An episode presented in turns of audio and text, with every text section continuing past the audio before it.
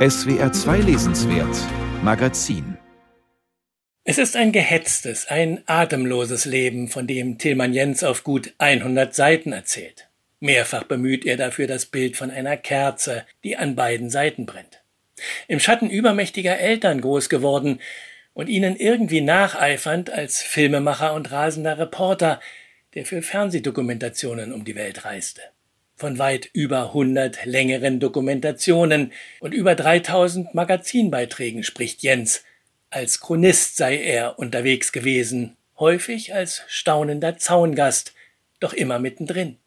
Dazu mehr als zehn Sachbücher. Die Themen Demenz, Scientology, der Missbrauchsskandal an der Odenwaldschule, Stephen Bannon, der Einpeitscher Donald Trumps. Schmale, gedrungene, sehr verdichtete Bücher. Zumeist wählt Jens heiße Eisen als Thema. Er scheut keinen Konflikt und er bezieht wiederholt Prügel für seine Recherchen. Tilman Jens war ein Besessener, ein Arbeitsabhängiger, ein Bruder Leichtfuß, wie er sich einmal nennt, journalistischer Handlungsreisender ein anderes Mal. Maßlos, exzentrisch, ausschweifend, übergewichtig, respektlos, sich selbst und andere überfordert. In seinem letzten Buch legt er eine Bilanz seines Reporterlebens und eine Chronik seiner Krankheit vor. Er erzählt von Begegnungen mit Wolfgang Neuss, dem verarmten und drogenabhängigen Kabarettisten, von Interviews mit der Schriftstellerin Irmgard Keun, die das Exil überlebt hat, in Köln später noch wiederentdeckt wird, aber längst gebrochen ist, alkoholabhängig, kreativ erloschen. Er trifft mehrfach Horst Janssen, den genialen Maler und Anarchisten, und freundet sich mit ihm an.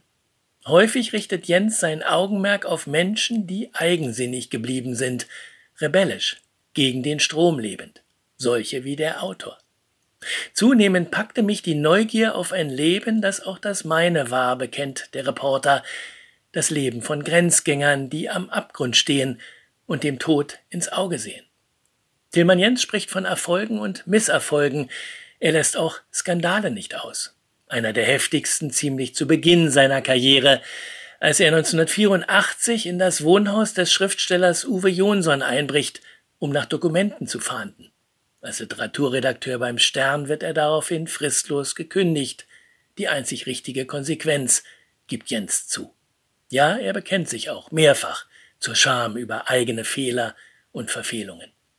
Daneben und dazwischen lesen wir immer wieder Notizen zu seiner Krankheit, auch dies eine Chronik, denn er wollte ebenso Bericht erstatten über diese Wohlstandskrankheit Diabetes, die in Deutschland weit verbreitet ist.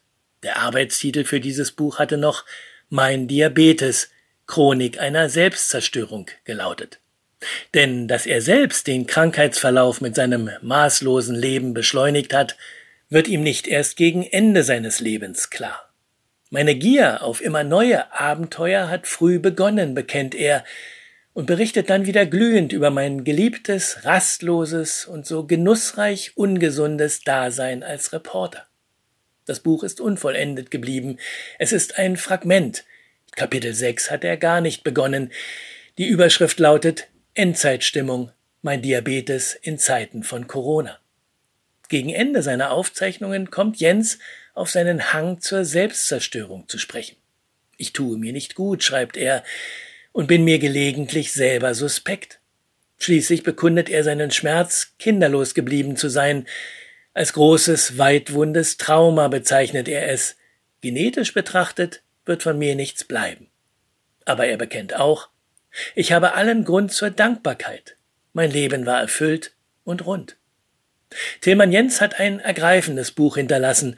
Es ist die verzweifelt ringende und abgerungene Lebensbilanz eines Todgeweihten.